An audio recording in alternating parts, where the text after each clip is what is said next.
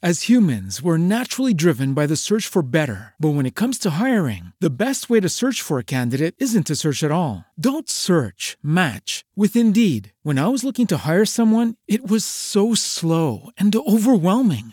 I wish I had used Indeed. If you need to hire, you need Indeed. Indeed is your matching and hiring platform with over 350 million global monthly visitors, according to Indeed data, and a matching engine that helps you find quality candidates fast. Ditch the busy work. Use Indeed for scheduling, screening, and messaging so you can connect with candidates faster. And Indeed doesn't just help you hire faster. 93% of employers agree Indeed delivers the highest quality matches compared to other job sites, according to a recent Indeed survey. And listeners of this show will get a $75 sponsored job credit to get your jobs more visibility at Indeed.com slash podcast. That's Indeed.com slash podcast. Terms and conditions apply. It is Ryan here, and I have a question for you. What do you do when you win? Like, are you a fist pumper? A woohooer, a hand clapper, a high fiver. I kind of like the high five, but if you want to hone in on those winning moves, check out Chumba Casino. At ChumbaCasino.com, choose from hundreds of social casino style games for your chance to redeem serious cash prizes. There are new game releases weekly, plus free daily bonuses. So don't wait. Start having the most fun ever at ChumbaCasino.com. No purchase necessary. Group. Void were prohibited by law. See terms and conditions. 18 plus. Hola, bienvenidos sean a Historias de Sazón. Yo soy Monse Y yo soy Alan. y este es su podcast favorito en donde platicamos sobre historia y comida o sobre la historia de la comida, También, ajá. más que nada. ¿Cómo están? ¿Nos extrañaron? Seguramente sí. Pues aquí estamos una semana más Un episodio más. de la segunda temporada. Con mucho gusto. ¿Qué tal, Alan? ¿Cómo estás? Pues yo muy, muy bien. Muy bien. Muy Mucho descansado. gusto. Ah, bueno, eso es lo más importante. ¿Y tú, Monse, cómo estás? También muy bien. Qué bueno, Aquí, qué bueno. Echándole ganitas. Eso es todo. Muy bien, muy bien. Pues bueno, ¿qué te parece si empezamos el, episodio de esta semana? Me parece perfecto. Pues bueno, hoy voy a platicar de un tema que la verdad no me acordaba de él.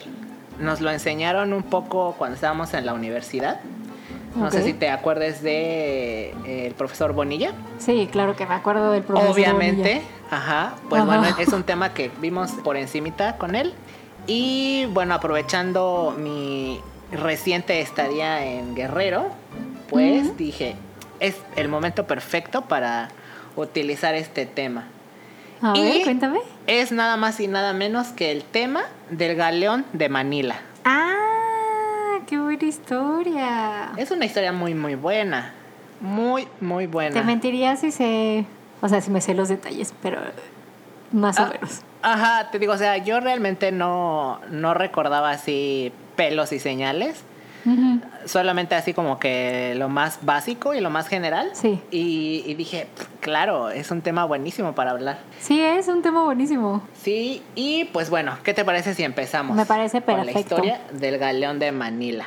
Pues bueno, este barco no era solamente un barco, eran varios barcos que, eh, que recibían este, este nombre, que más bien digamos que era el nombre de la ruta, no tanto del barco. Ok. Y era conocido o como el galeón de Manila o como la nao de China. Ajá. Ah, ajá. Ah, Ah, de- sí. ajá. Mucha gente, mucha gente lo ubica más por el, por el nombre de la nao de la China. ajá, la nave Ajá, china. que el galeón de Manila.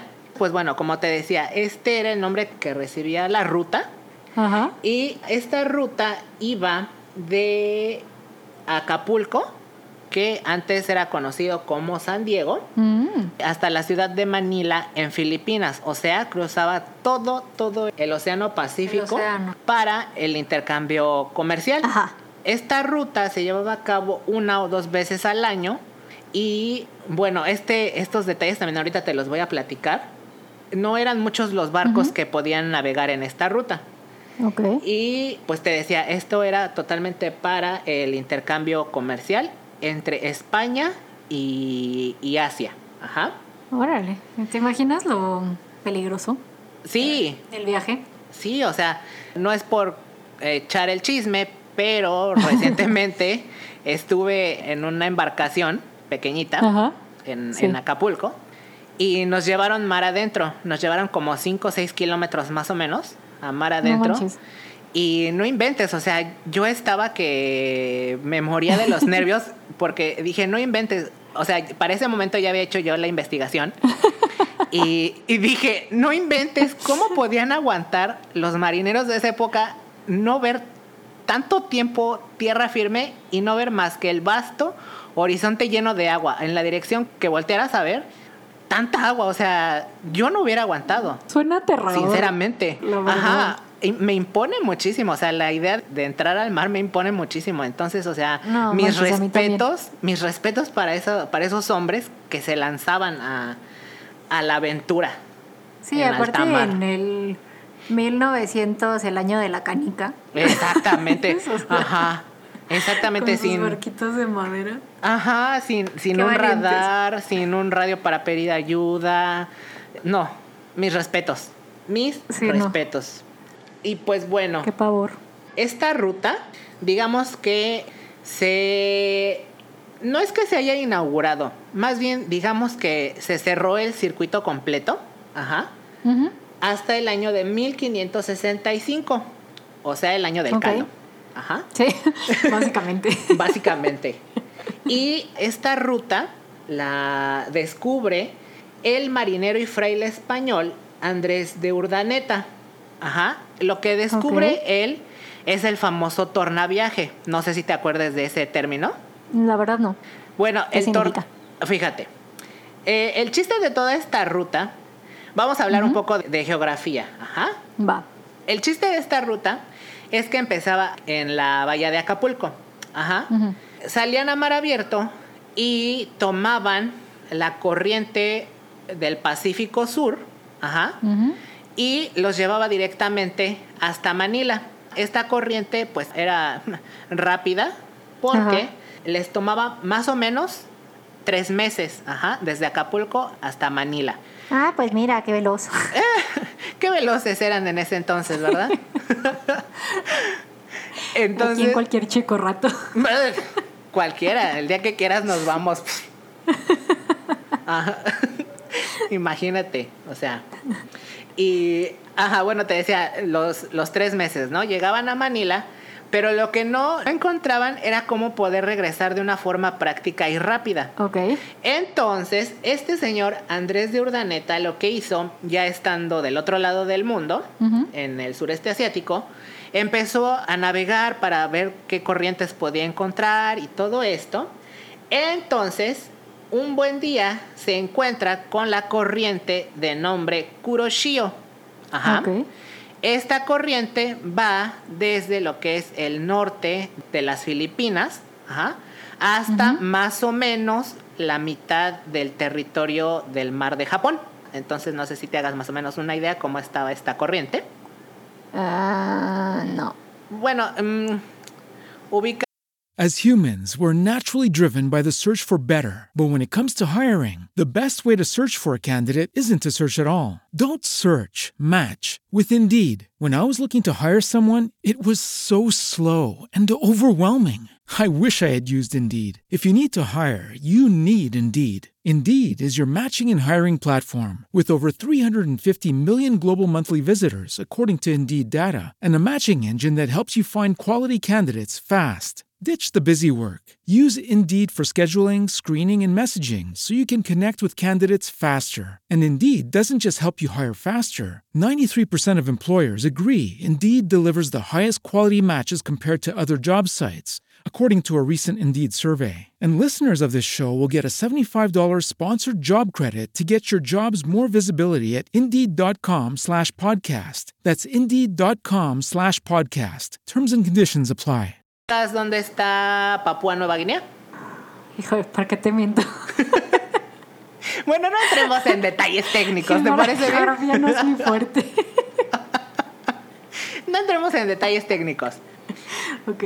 Para nuestro público, el que se quede no. con la duda, vayan y abran. pasar vergüenzas. No, no, no, no, no. A cualquiera le puede pasar. Pero bueno, cualquier duda, pues pueden dirigirse al, buen, al confiable Google Maps o al- Google al Earth. Google. Ajá, para ubicarse en donde están, ¿vale? Bueno, entonces así en, en general. Empezaba en el norte de Filipinas, Ajá. iba hacia el norte en dirección a Japón y más o menos te digo, como a mitad del territorio de Japón empieza otra corriente, pero ya es la corriente del Pacífico Norte. Ajá. Entonces ya podían entrar en esa corriente y era el camino hacia América, ajá, el regreso hacia. América. Ajá. Este viaje es lo que se conoce como el tornaviaje, el viaje de regreso. Mm. Entonces, y es el que. Espera. Ajá. Espera. Déjame acuerdo. sí, Eh, ¿Llegaba a Tijuana? exactamente. Ah, de eso sí- es de lo único que me acuerdo, que llegaba a Tijuana. Exactamente. Llegaba ahí y luego iba parando de puerto en puerto y llegaba exactamente ahí a, a donde dices tú. Y luego llegaba a Vallarta y originalmente Sí. esta ruta no llegaba a Acapulco. Originalmente llegaba al puerto de la Navidad en Jalisco, que es relativamente cerca de Vallarta. Entonces ahí llegaba ajá, originalmente. Pero los marineros, igual explorando, se dieron cuenta que la bahía de Acapulco era mucho más fácil de navegar y poder en- este, encallar los barcos. Era más segura, el mar era más tranquilo, no hay tanto oleaje, no hay tanto viento. Sí, hay ajá. como una alberquita. Exactamente. Entonces dijeron, ah, Acapulco es mejor. y fue cuando llegan a Acapulco. Ajá. Upgrade. Entonces, esta ruta del tornaviaje les llevaba más o menos entre 5 o 6 meses, dependiendo del viento, dependiendo las condiciones del clima. Y pues entre lo que iban, entre lo que recogían las mercancías y todo esto y el regreso, pues era más o menos un año Un año. estar viajando, más o menos, cuando les iba bien. Cuando Ajá. les iba mal, pues podían tardar un poco más. Pero más o menos en general, pues eso era lo que tardaban. Imagínate qué flojera. Imagínate, o sea, qué, qué flojera y te digo, qué valor de ver el mar tanto Ajá, tiempo. Qué pavor. Ajá. Y pues bueno, esta fue una de las rutas comerciales más largas en la historia. O sea, en la historia de la humanidad, no nada más del Reino de España, fue Ok. de las más largas y duró dos siglos y medio activa. Órale. Duró muchísimo tiempo. Es- sí, Y- es muchísimo tiempo. y fíjate, el último barco de este, bueno, eh, de esta ruta del Galeón de Manila zarpó de Acapulco en el año de 1815 en plena independencia de México. Fue cuando finalmente termina la ruta porque pues México estaba en. eh, declarando su independencia de España y pues ya no tenía Y sentido. México ya tenía sus propios asuntos que atender. Exactamente, tenía otras cosas por las, por las que preocuparse. Ajá. Y pues bueno, esta ruta del galeón de Manila era solamente, digamos, una de las dos mitades de toda esta ruta comercial. Porque cuando llegaban a Acapulco, bueno, bajaban todos los productos, empezaba el comercio aquí. Y bueno, la idea original es que llevaban todo lo recolectado en Asia, lo llevaban territorio adentro para cruzar todo nuestro territorio y llegar hasta Llegar el puerto de Veracruz. Veracruz. Exactamente, para Exactamente. Para empezar la segunda La parte segunda del viaje. mitad del viaje. Exactamente, desde el puerto de Veracruz hasta España. Ahora sí que México era el puente. Exactamente, éramos el puente, pero pues ser el puente nos benefició inmensamente, nos benefició económicamente, culturalmente, porque Claro. pues bueno, la idea original, ¿no? Te digo, era llevar todos estos productos a España. Y pues en el camino desde Acapulco Se hasta Veracruz quedando. se iban quedando productos en, en nuestro Ajá. territorio. Y tan solo por nombrar algunos, porque son muchísimos. De hecho, me costó mucho poder encontrar así como una lista veraz. Condensada. Ajá, condensada de todos los, los productos que, que pasaban por nuestro territorio. Pero Mm. bueno, de, de Asia hacia América, pues llegaban productos de lujo como eh, vestimenta de seda, eh, rollos de seda para hacer eh, ropa en Europa, llegaban maderas que en España no se conocían, eran maderas exóticas y también llegaban productos de porcelana, esta famosa porcelana china. Sí. Y era lo más famoso que llegaba y que era muy, muy codiciado tanto aquí como en Sí. España, eran los jarrones pertenecientes a la dinastía Ming. Ajá. Ah, esos son muy, este, muy famosos. son famosos, son famosísimos. Y eso sí lo encontré, era un producto sumamente codiciado por las personas adineradas que estaban aquí y en España. Ajá, y te digo, esos solamente son unos cuantos productos que se comercializaban. No manches. En cuanto a alimentos, que es nuestro giro. Nuestro ajá, tema. Nuestro tema, ajá. Pues lo que llegaba era sobre todo fruta. Llegaron plátanos, llegaron piñas, llegaron mangos, llegaron limones, llegó la flor de Jamaica y llegó el tamarindo. Ah, el tamarindo. El tamarindo que hoy en día mm, y la Es Jamaica es nuestro favorito. No hay fiesta mexicana que no tenga su agua de Jamaica y agua de Y de tamarindo. tamarindo. Ajá. Y aparte todos los dulces mexicanos son de tamarindo. Exactamente. O sea, es un producto los básico. tradicionales y los modernos también. Exactamente, es un producto básico para nuestra, para nuestra cultura. Ajá. Ajá. También algo que hay que destacar, ya te lo había mencionado, llegó el mango. Ajá. Órale. El mango Manila. Sí. Ah, mira. Por eso se llama mango Manila, el que se produce aquí. Esta variedad llegó desde Manila y encontraron que en Veracruz es el clima perfecto para que este mango claro, se dé. es que Veracruz es un paraíso. Es un, ajá, es un verdadero paraíso. Pero deja tú este Veracruz, Acapulco está atascado de árboles de mango. Atascado, o sea, vas caminando por la calle y te los encuentras tirados en la calle, literal. Literal, sí, sí, sí. Sí es cierto. O sea, hay un montón, un montón de árboles de mango que, o sea, la fruta se cae porque, Porque, o sea, ajá, hay tanta Hay tanta, que, ajá, es- que es así como... se ah, echa a perder. Ujú, Exactamente. Y también algo súper chistoso que me encontré respecto al mango Manila es ¿Sí? que México y Filipinas se han disputado por años la denominación de origen de esta fruta. ¿En serio? Exactamente, porque pues obviamente es un mango que proviene originalmente de, de las. Filipinas. Ajá. Ajá. Entonces ellos dicen así como, óyeme, ¿por qué te quieres apropiar un fruto que es originario de aquí? Ajá. Ajá. Pero es un tema muy chistoso porque, de hecho, el mango manila original se conoce por otro nombre. Creo que Sí. se llama algo así como mango carabao o algo así. Y bueno, ellos lo conocen en el territorio filipino como mango manila. Nosotros en América se le conoce como mango carabao. Y bueno, sufrió modificaciones, esquejes y todo esto. Y fue eh, lo que produce el mango manila que nosotros comemos y nosotros disfrutamos. Ah, o sea, hubo una mutación ahí. Exactamente. En el cambio de suelo. Entonces, pues digamos que eh, nuestro mango manila es como un hijo del mango original. Entonces, de hecho, para las autoridades correspondientes de estos temas, les es difícil como decidir así como, híjole, pues como que a quién le damos el, La razón. la razón, ajá, porque sí, efectivamente el origen está en Filipinas, pero nosotros llevamos ya cuántos años Sí, claro. diciéndole que es el mango manila. Entonces, pues de los dos lados hay razón y de los dos lados se pelean y todavía no se ha logrado decidir a quién se le va a dar la denominación de origen del mango Pues la- manila. La solución es fácil, que los dos tengamos Pues sí, la yo... denominación de origen y Ajá, ya. es, ajá, es Ojalá lo que, que, yo me digo. esté escuchando. Si hay Ojalá alguien que en me esté escuchando la persona indicada para... Ajá, pues sí. Además, pues, o sea, yo opino, de- desde mi humilde punto de vista, que si el mango que se produce aquí ya es una mutación y que no es el mango original, Ajá. pues eh, esa denominación debería de ser de nosotros, ¿no? Pues sí. Yo digo. La neta no, sí. No sé si alguien nos está escuchando, alguien que sea una autoridad competente en el tema, pues ahí, ahí se lo pasamos al costo, ¿vale? Sí. Denos su opinión. ¿Ustedes qué opinan? Sí, ¿ustedes qué opinan?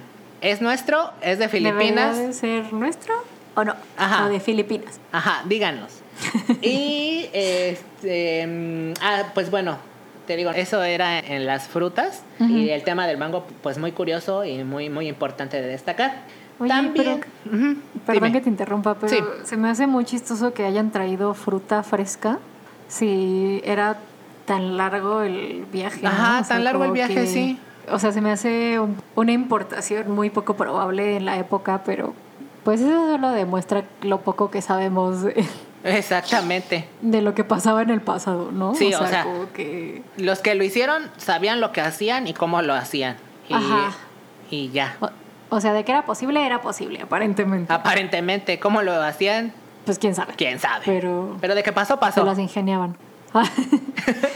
Eh, también importaron otros alimentos muy importantes para nosotros, como, por ejemplo, el arroz. ah, mira. Ajá, el arroz llegaba en la nao de China.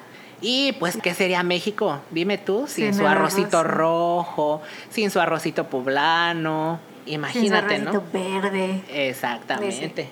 Y Y, blanco con sus elotitos y sus zanahorias. ¡ay, qué Y rico! sus chícharos. Y sus chícharos, exactamente. También llegó el azafrán Mm. y también llegaron, yo creo que es como que de los productos más, más importantes, las especias. Llegaron Claro. las hermosas especias. Llegó Maravillosas. Llegó la canela, llegó el clavo, llegó la pimienta, cardamomo, comino, Cúrcuma. cúrcuma, exactamente. Llegaron y gracias a estas especias, pues también se da el mestizaje dentro de nuestra, Nuestra de nuestra gastronomía. gastronomía, ¿no? ¿Te acuerdas del episodio donde te estaba platicando del mole? Pues qué sería, ¿no? El- nuestros moles sin todas estas especies, sin la canela, sin Sí, la claro. pimienta. Ajá, ¿qué sería, por ejemplo, de nuestro comino. café? ¿Qué sería de nuestro café de olla si no le pones anís? Anís.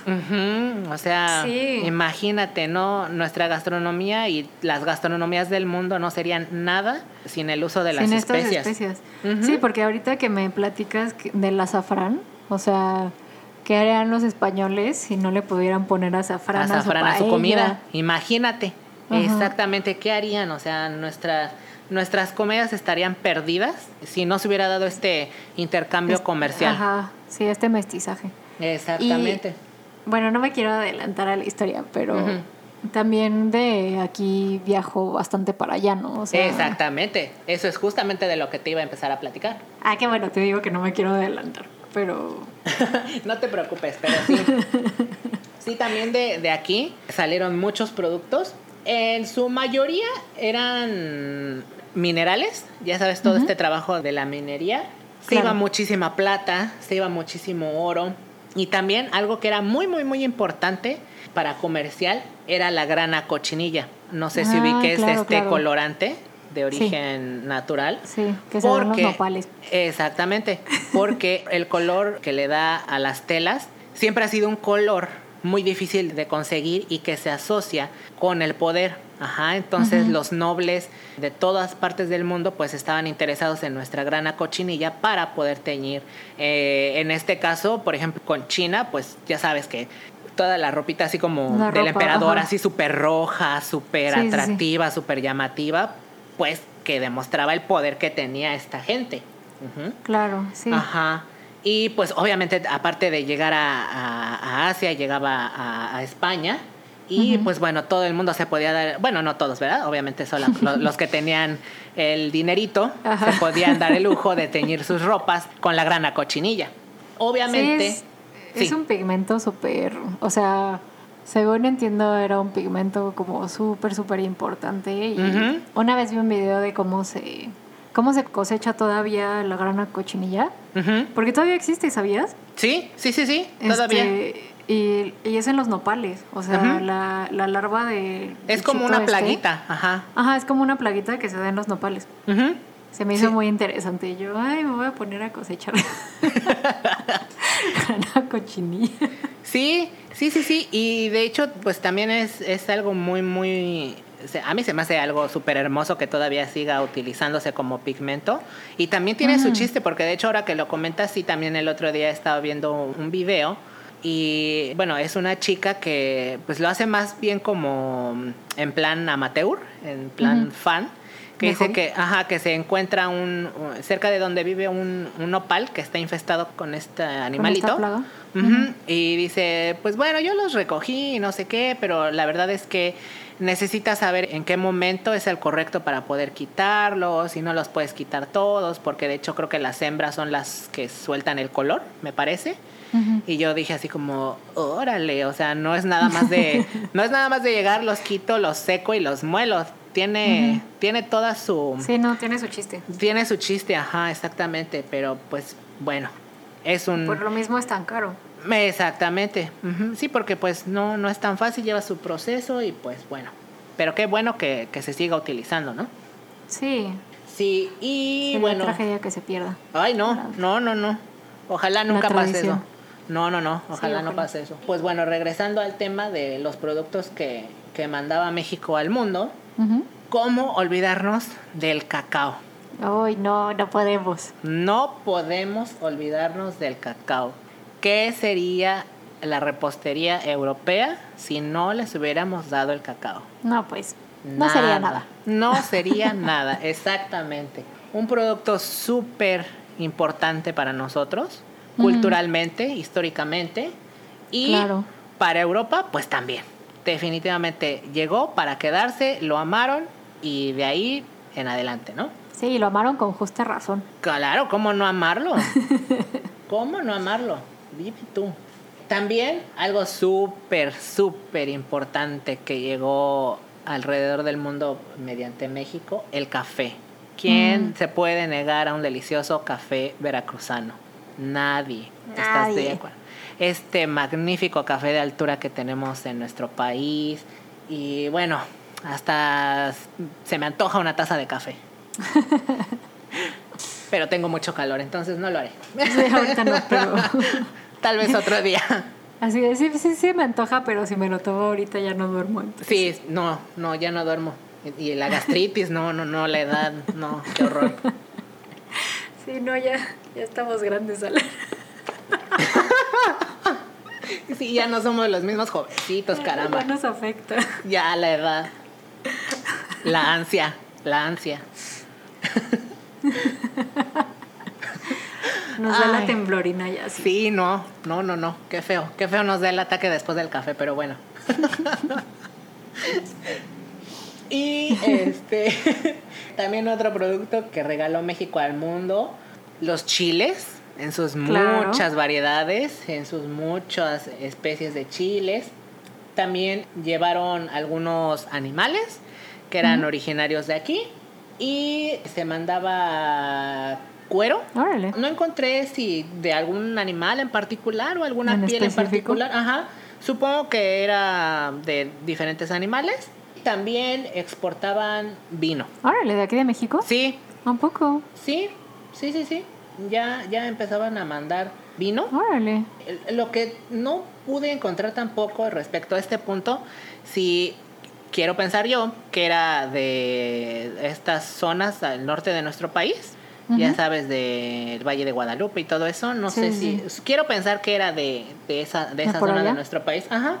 Pues bueno, te digo, o sea, esto tan solo fue una pequeñísima parte de todo lo que salía, Ujú. llegaba y salía nuevamente de nuestro país. Sí. También algo que hay que mencionar respecto al intercambio con Filipinas, gracias a, a la NAO de China, Ujú. es que pues se dieron intercambios culturales y también acontecieron, yo digo que sí son hechos bastante importantes, porque, por ejemplo, algunos de los insurgentes ¿Sí? de la independencia se terminaron exiliando en las Filipinas y Órale. estos influyeron en que Filipinas, que también era una colonia española, Ajá. empezara su lucha de independencia. Ah, mira. Eh, ajá, fue no algo- sabía eso.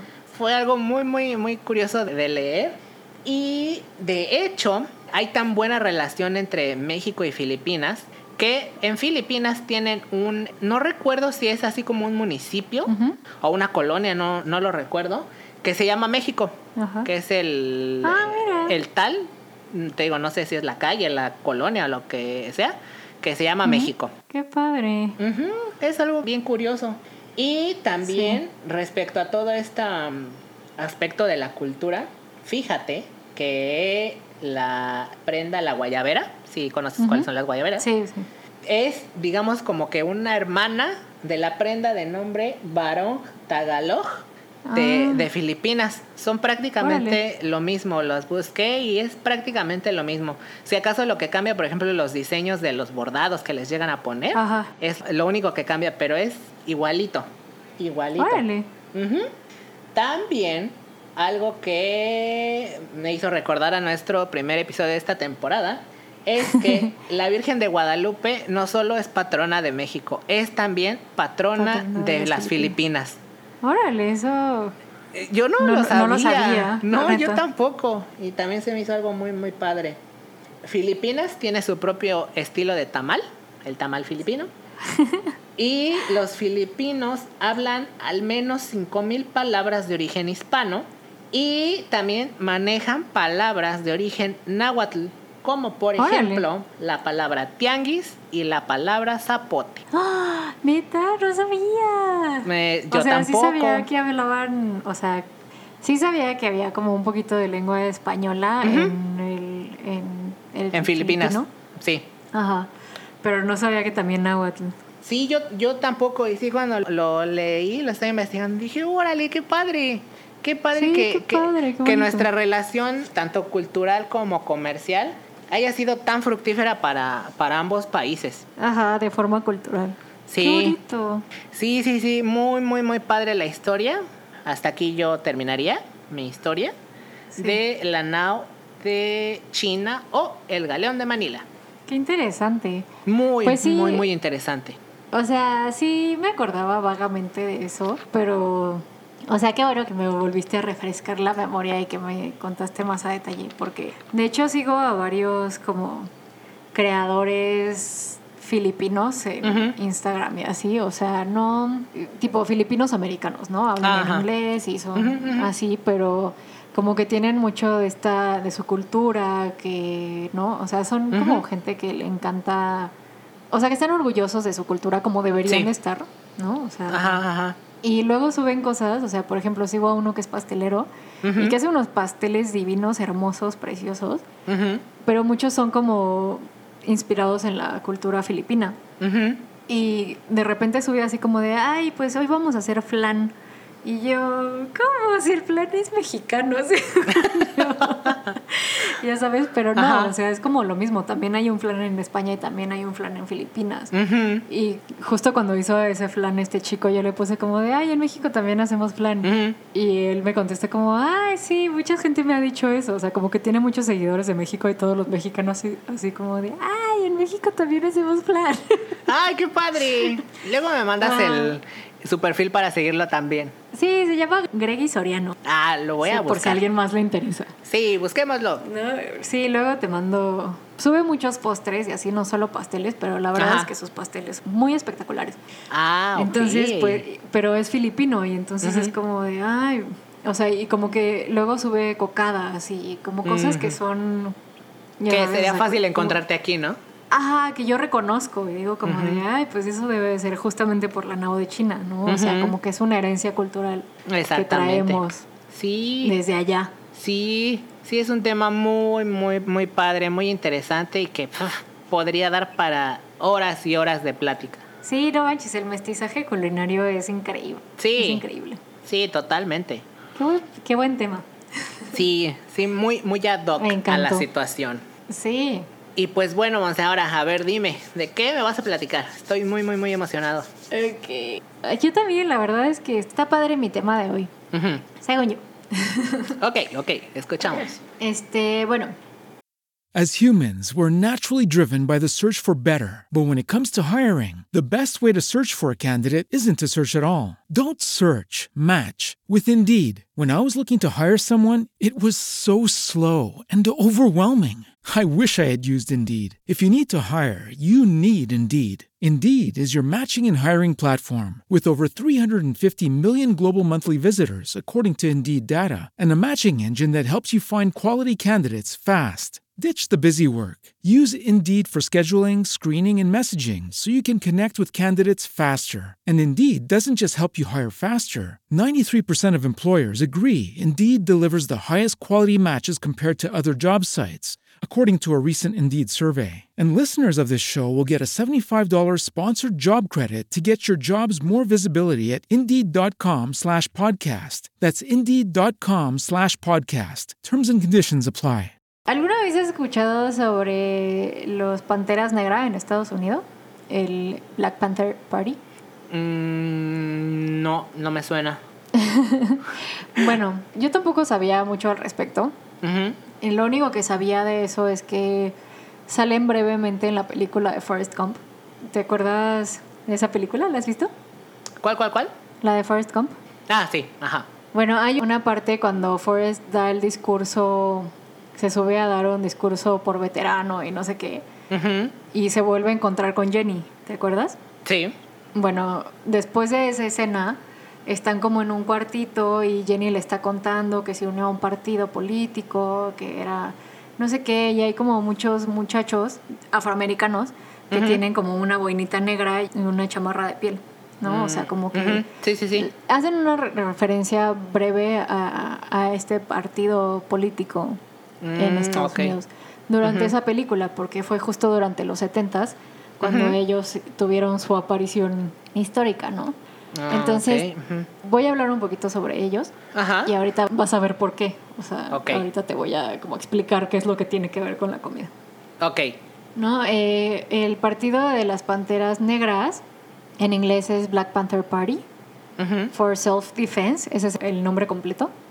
Fue una organización política formada en 1966 por Huey Newton y Bobby Seale para combatir la brutalidad policial hacia las comunidades de color en Estados Unidos. O sea, imagínate, desde el 66 están peleando por eso, ¿no? Ajá. Huey Newton y Bobby Seale se conocieron en la Universidad de Merritt, California, en 1961 y ambos tenían como un interés muy importante en la política, ¿no? O sea, como Ah, que en la justicia social. eh, De hecho, los dos protestaron en contra del Día del Pionero, entre comillas, que era una celebración en su universidad para honrar a los pioneros que llegaron a California Oh. en los 1800. Ujú. Pero esta celebración no incluía para nada eh, a los esclavos africanos que hicieron como todo el trabajo para hacer, ya Sí. sabes. O sea, como que negaba que existieran el... Sí, sí, claro, no les daban la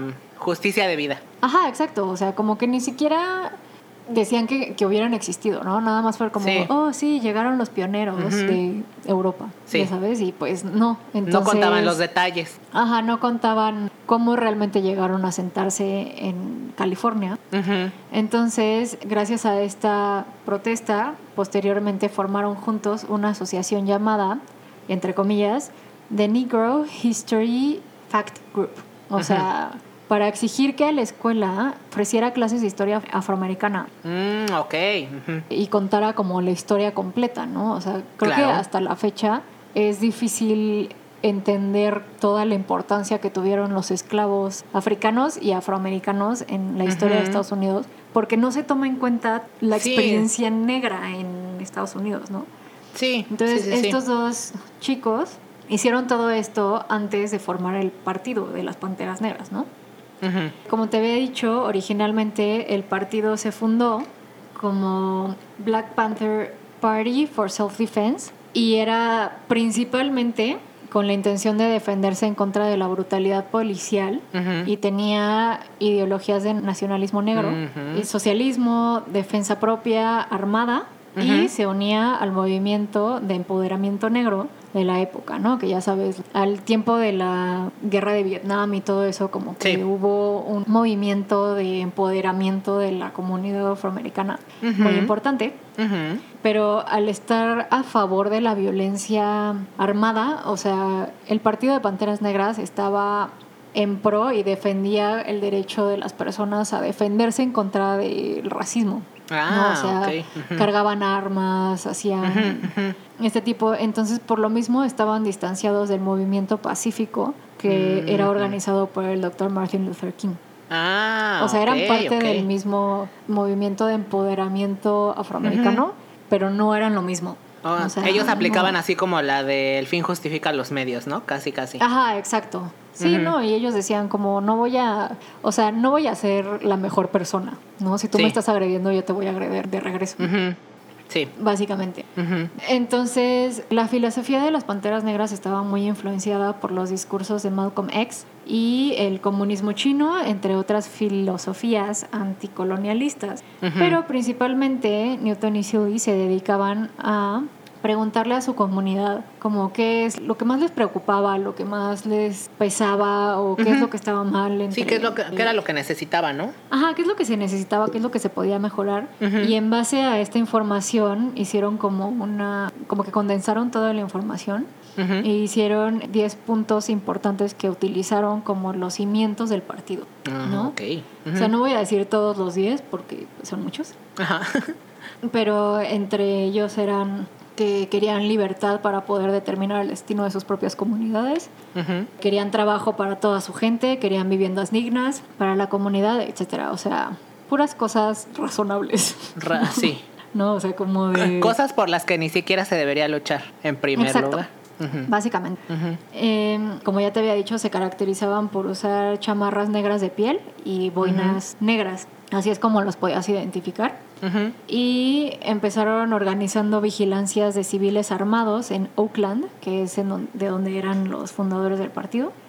Y conforme se fue extendiendo el partido, o sea, conforme fue creciendo, donde fue abriendo como sucursales y así, también hacían como vigilancias armadas eh, para defenderse, o sea, para defenderse de los policías que abusan de su poder. Exactamente. O sea, era específicamente en contra de los policías. También en su apogeo el partido llegó a tener 2.000 miembros, o sea, como que creció mucho este partido, pero muy Ujú. poquito. Ah, Y ahorita te voy a decir por qué. Sí, cuéntame. Bueno, aunque el partido de las Panteras Negras, la verdad es que no le hicieron falta controversias de violencia, ¿no? O sea, como que por lo mismo, era, Sí, se veía venir. ajá, sí. O sea, era como una de sus filosofías el defenderse, el pelearse con la policía, el ir armados, el todo esto. O sea, Sí, como sí, que sí. no les hicieron falta sus controversias y a menudo se les conocía más por ser como una pandilla que Oh, un partido político. que un ¿no? O partido, como- claro. Ajá, o sea, como que le daban mala prensa, como de pandilleros, como de. ¿No? O sea, como casi, casi como el narco aquí. Sí. Algo así. Sí, sí, ¿no? sí. Pero finalmente su objetivo realmente era llevar al poder a más funcionarios públicos que fueran afroamericanos y que pelearon para. O sea, que, que representaran al pueblo Sí. afroamericano. Sí, sí, sí, para que hubiera No, o sea, es- representación. Exacto, para que hubiera representación. Y eran súper buenos líderes, enfocados en crear fuerza en la comunidad. O sea, una forma en la que ellos planeaban lograr eso fue a través de programas sociales. Entonces Mm. hicieron muchos programas sociales como clínicas públicas de salud que fueran 100% gratis, ayuda legal para los miembros de su comunidad, educación para los adultos, algo que es muy, muy, muy importante. Claro. Y el tema principal del que quiero hablar hoy, que fue su programa de desayunos gratis para niños pobres. Oh, muy bien. Ok, Este fue el primer programa social que fundaron el Partido de Panteras Negras Ajá. y también fue el más exitoso. Ok, ok. Porque decidieron hacer este programa porque se dieron cuenta que muchos niños afroamericanos vivían en una pobreza extrema. Mm, ¿no? Y estos niños llegaban a la escuela con hambre y se quedaban con hambre todo el día. Porque no. las escuelas de Estados Unidos sí, sí tenían un programa de desayunos, pero era con precios reducidos, no eran gratis. Ah, Entonces muchos niños no los podían pagar. Claro. Entonces llegaban sin desayunar y se quedaban sin comer todo el día. y pues no. eso obviamente se veía reflejado en su desempeño escolar, ¿no? O sea, como Claro. que los ponían en desventaja contra el resto de los niños en Estados Unidos, Sí, que sí estaban bien nutridos. sí, claro. Claro, claro. Entonces, para contraatacar esta situación, Bob Seeley se puso de acuerdo con el padre Earl Neal y con el parroquiano Ruth Beckford Smith para abrir el programa de desayunos gratis en la iglesia de San Agustín en Oakland. Ok. Y entre los tres, o sea, como se pusieron de acuerdo para hacer esto, es que empezaron a reclutar a las madres de familia de la comunidad Mm, y las madres Ajá. de familia fueron como a su vez a buscar como patrocinios, ¿no? O sea, iban con los negocios locales, con... O sea, todo esto era en las comunidades afroamericanas, ¿no? Era como para ayudarse entre ellos. Entre ellos, sí. Entonces iban a las iglesias, iban a, con los negocios locales, con los supermercados, con este tipo de cosas y buscaban donaciones ya fuera de espacio o de alimentos nutritivos, básicamente. Para Sí. poder alimentar a los niños, ¿no? Ah, Entonces, ajá. y muchas veces los negocios que donaban lo hacían medio a fuerza, ¿no? Mm. O sea, se sentían como presionados por Sí. como el comité y la comunidad en general de que si no dono me van a estar juzgando, no van a venir a comprarme, no sé qué. Pero al final del día, pues sí donaban y era un- como una buena causa. Sí. Entonces, en 1900... Espera, Sí. perdí el año. Creo que fue en el 69. Ajá. Ujú. En 1969 abrieron el primer centro de desayunos para los niños Ujú. y creció muchísimo, ¿no? De, empezaron dándole como a un puñadito de niños y ese mismo año llegaron a darle alrededor de 2.000 niños Guau. de desayunar gratis. Ay, ¿no? qué O buena sea, onda. Ujú, Y les daban desayunos muy saludables, ¿no? O sea, como que pedían huevo, pedían leche, pedían avena, pedían polenta, pan tostado. Como que algo que fuera como muy sustancioso, que ayudara Claro. al niño a como desempeñarse mejor, a estar bien nutrido, a Sí. lo que sea. Entonces, para 1971, el programa de desayunos gratis ya se había extendido a Ujú. 36 ciudades en Ay, qué Estados padre. Unidos. Ajá, sí, fue algo muy bueno, ¿no? Y pues obviamente el programa tuvo resultados inmediatos en el desempeño escolar de los, Claro. ¿no? O sea, ya no se quedaban dormidos en clase, se podían concentrar mejor, tenían mejores calificaciones. O sea, como que todos los maestros empezaron a notar que había una diferencia entre los niños que desayunaban y los que no desayunaban. Y los que no lo hacían. ujú. Ajá. O sea, más bien podían notar una diferencia de los niños antes de que empezara Antes el del programa y después, del programa, ajá. Exacto, Ajá, sí. o sea, como que todo iba mejorando para Mejorando, los niños ujú. que tenían esta oportunidad de desayunar. Y para el partido fue algo también muy bueno porque mejoró su imagen pública. Mm, ¿no? O sea, ajá. como que ya no eran solamente estos pandilleros que se peleaban, que iban armados y que no sé qué. O sea, como que le dieron un giro de... De tuerca a toda la Ajá. Sí, sí, sí. Y entonces empezaron a ganar muchos simpatizantes.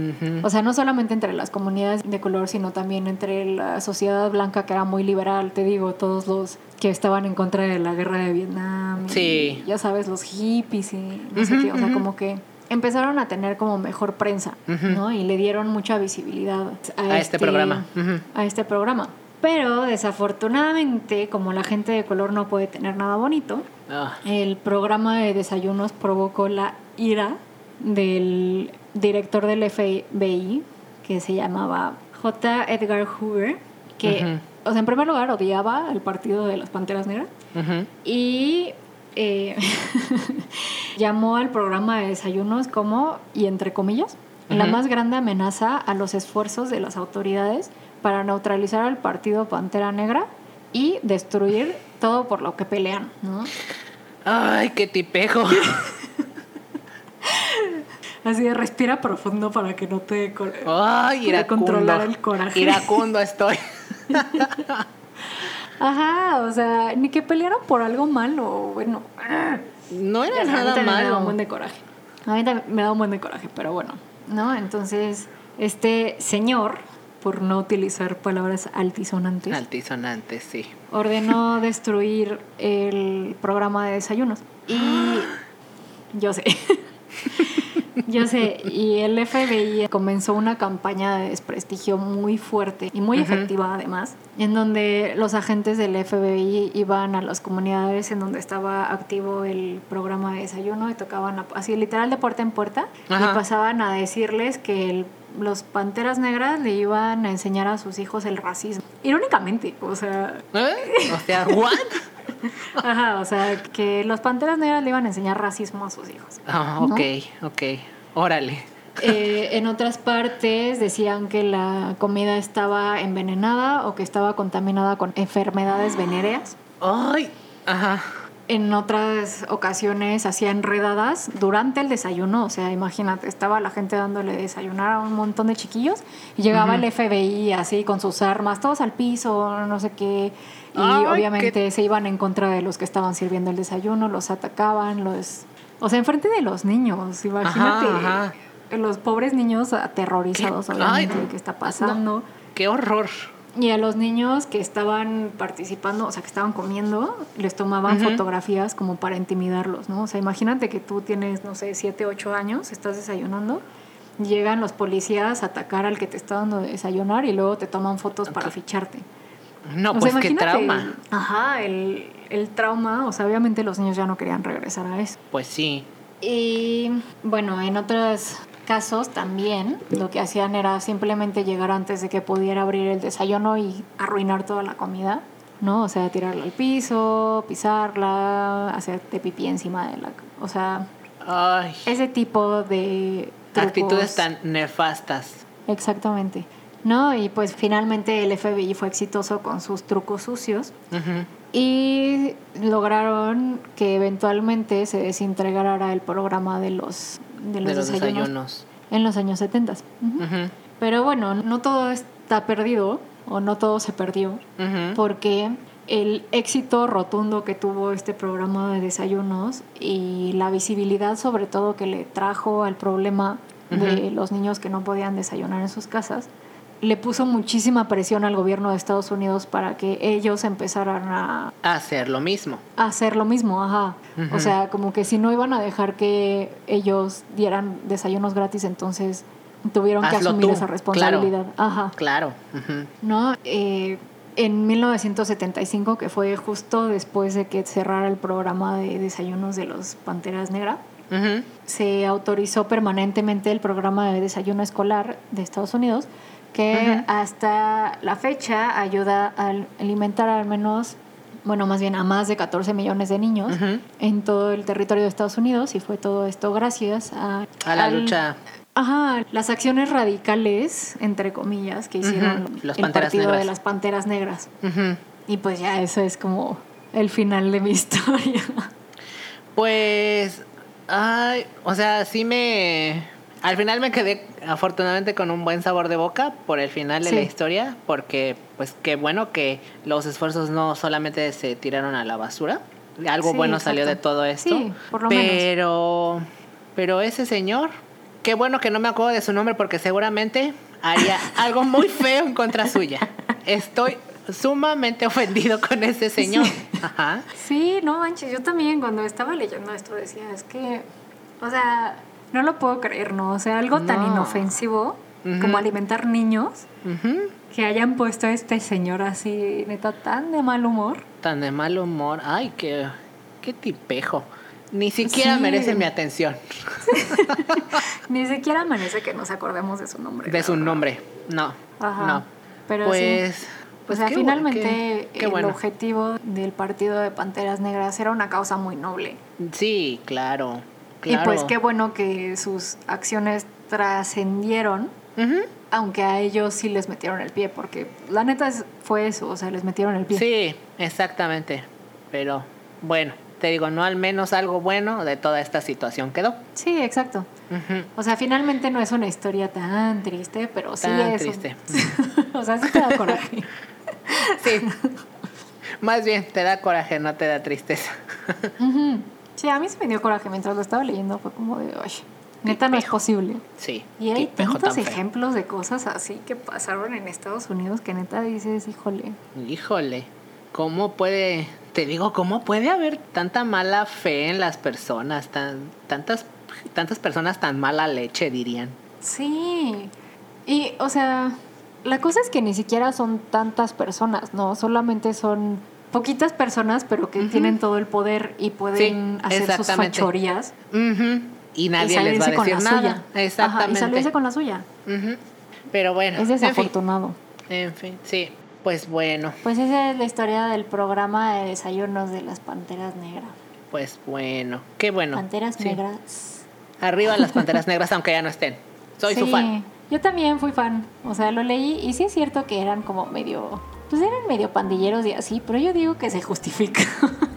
Ajá, ajá, sí, justo eso, ajá. ¿No? O sea, como que. Eh, sí, Pues bueno. eh, o sea, tenían motivos por los cuales Ah. eh, hacían todo Tenían eso. razones Sí, válidas sí, sí. para, Sí, exacto. para comportarse Válido. así. Ajá, había validez en, su- Y en aparte, sus acciones. sí, porque aparte era en, en defensa propia, o sea, no era en vamos a atacar porque sí, ¿no? O Sí, sea, era no. como en defensa propia, vamos a defender a los nuestros. Exacto, sí, sí, sí. Lo cual se me hace muy válido, o sea, francamente, hablando Sí. desde mi punto de vista. Sí, claro, totalmente de acuerdo. Y pues ya, eso fue todo.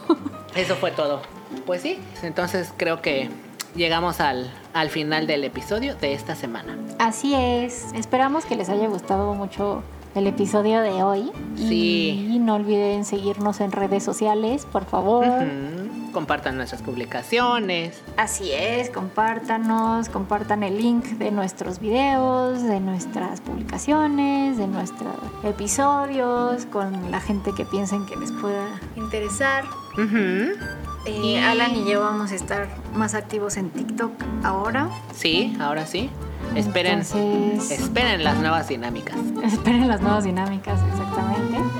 Y pues nos vemos la próxima semana. Sí, nos vemos. Gracias por escucharnos y adiós. Muchas gracias, adiós.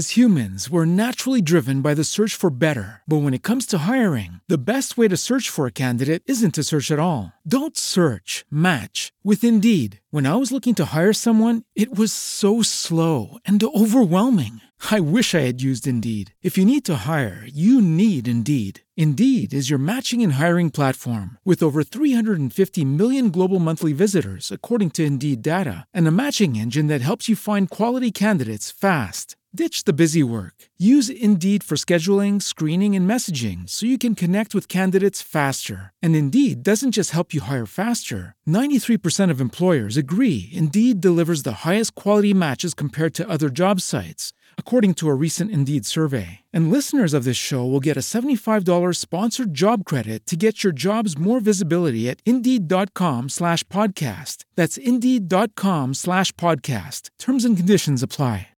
With Lucky Land slots, you can get lucky just about anywhere. Dearly beloved, we are gathered here today to. Has anyone seen the bride and groom?